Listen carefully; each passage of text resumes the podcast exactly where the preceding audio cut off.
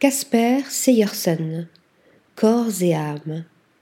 Son travail photographique tisse un récit visuel aussi séduisant que troublant autour de l'art et de la beauté, de la psychologie, de la sensualité et de la fragilité humaine. Il a portraituré Aristide, Kate Moss, Tilda Swinton, Gaspard Huliel, Isabelle Huppert, Charlotte Gainsbourg, Kate Blanchette et bien d'autres. Il a signé des campagnes éditoriales pour Dazed, Purple, Vogue, Another, Vanity Fair, Dust, New York Times.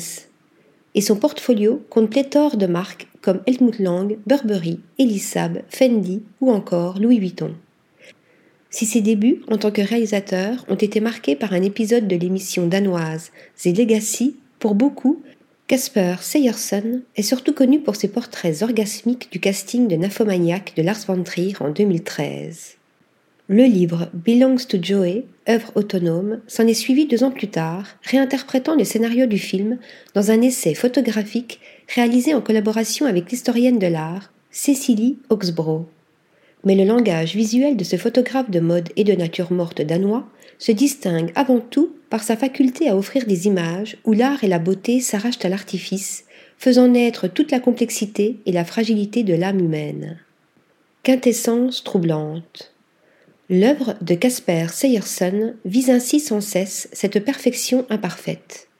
Certaines photos combinent tensions psychologiques et nuances érotiques et fétichistes, quand d'autres proposent une approche plus onirique et romantique.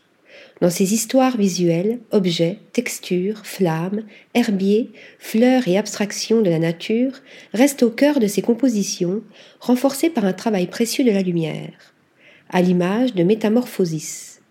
Dans cette série, à la touche dessinée, il nous entraîne dans une nouvelle réalité, un autre monde en mutation.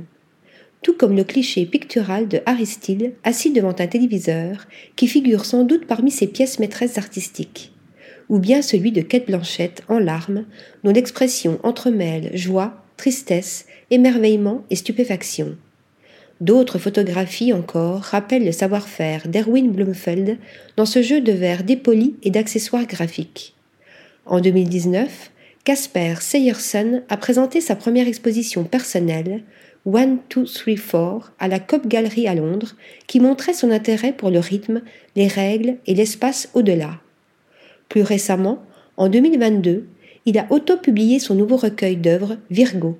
Ce virtuose continue ainsi de se démarquer, jouant brillamment avec les formes, la lumière, les émotions et la subjectivité. Article rédigé par Nathalie Dassa.